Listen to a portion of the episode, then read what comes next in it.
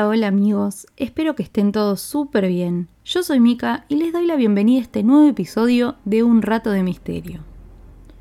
En el día de hoy voy a contarles la historia de Jacob Wetterling y cómo su desaparición cambió las leyes estadounidenses. Una vez más, y como siempre, los invito si quieren a buscar un té, un café, lo que les guste tomar, y empezamos con el caso.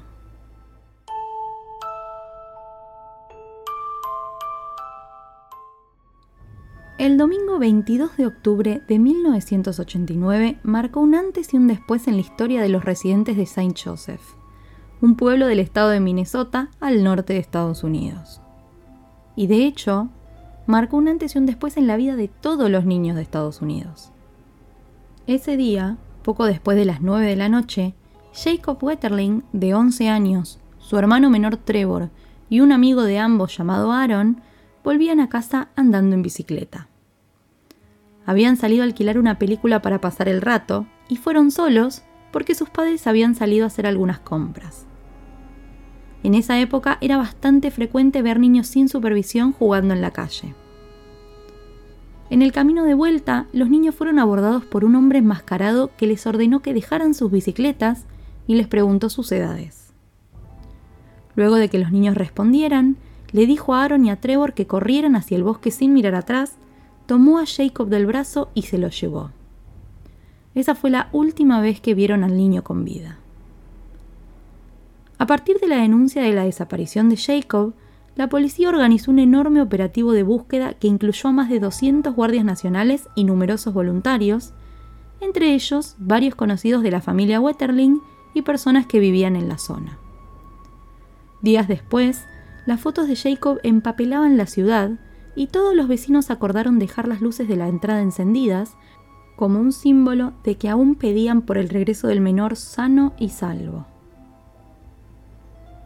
Los carteles con las fotos de Jacob y las luces de las casas encendidas fueron dos tradiciones que se mantuvieron por décadas con la esperanza de encontrar al niño. Sin embargo, por mucho que se investigó, y a pesar de haber encontrado algunas pistas, la policía no pudo encontrar ni a Jacob ni al culpable de su secuestro.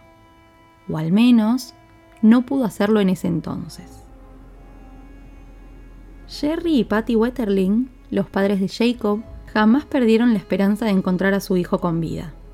De hecho, luego de que se perdiera el rastro del menor, ambos se convirtieron en fervientes defensores de los derechos de los niños e incluso fundaron el Centro de Recursos Jacob Wetterling, una organización enfocada en ayudar a las familias y a las comunidades en la lucha contra el abuso de menores.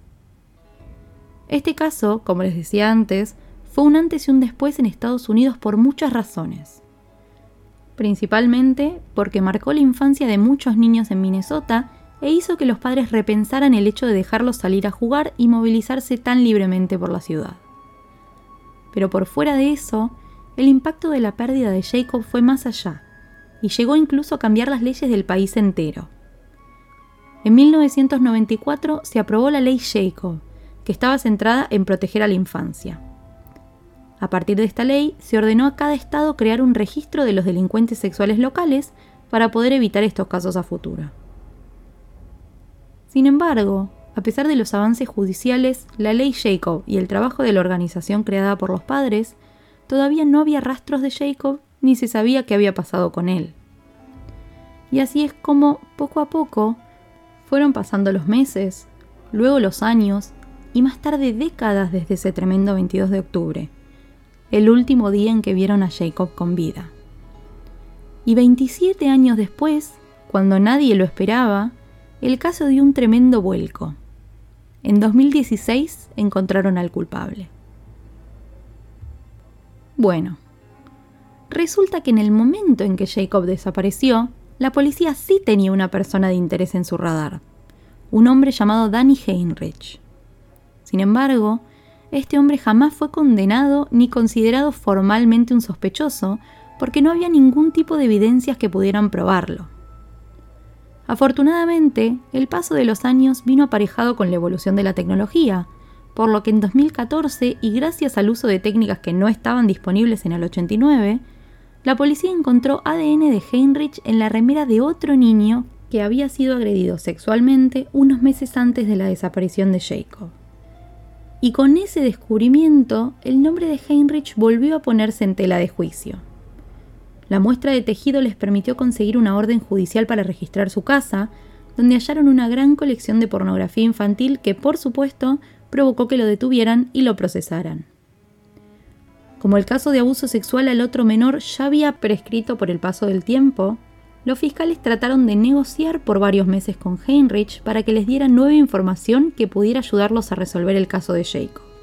Y así es como, en agosto de 2016, y luego de llegar a un acuerdo con las autoridades y los padres de Jacob, Danny Heinrich confesó ser el culpable de la desaparición del niño. Lamentablemente, por este acuerdo que hizo con los padres, el hombre no fue acusado por el asesinato. Solamente se lo condenó a 20 años de prisión por los cargos relacionados con la pornografía infantil. La familia realmente quería saber la verdad sobre lo que sucedió con el pequeño y es por eso que accedieron al acuerdo. La confesión de Heinrich fue totalmente escalofriante, de acuerdo con lo que contaron testigos de ese día. En medio de un auditorio lleno de gente, entre los cuales se encontraban Jerry y Patty Wetterling, el hombre dio detalles de lo que sucedió el día de la desaparición.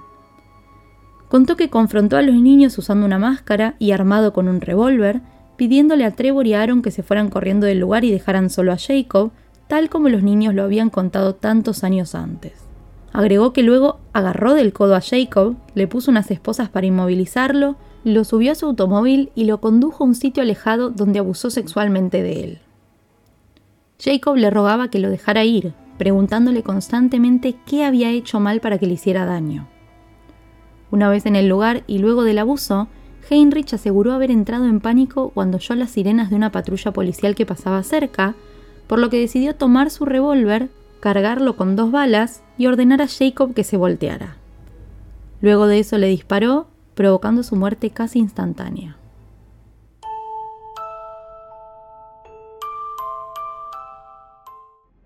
Una vez que salieron a la luz los detalles del caso, Jerry y Patty Wetterling se mostraron profundamente afectados.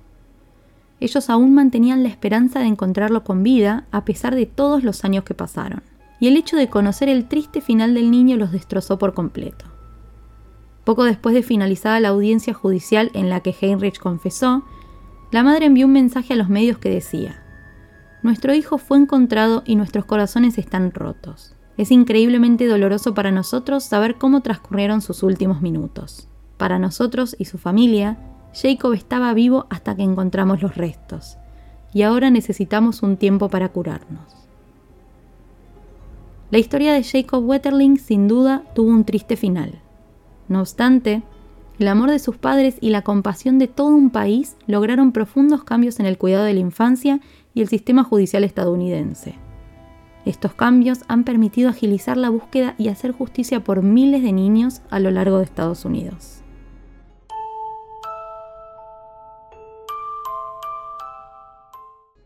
Espero que les haya gustado este nuevo episodio del podcast y les agradezco por haber llegado hasta acá. Los invito a darle like desde la plataforma en que me estén escuchando, suscribirse y si quieren activar la campanita para que les avise cada vez que subo un nuevo caso. Si además quieren compartir este episodio con amigos fanáticos del misterio, me serviría muchísimo para que el podcast se difunda. Y por último, recuerden que pueden contactarme por Instagram en arroba unratodemisterio.arg. Queridos amigos, eso ha sido todo por hoy. Les mando un beso grande y los despido hasta el próximo episodio.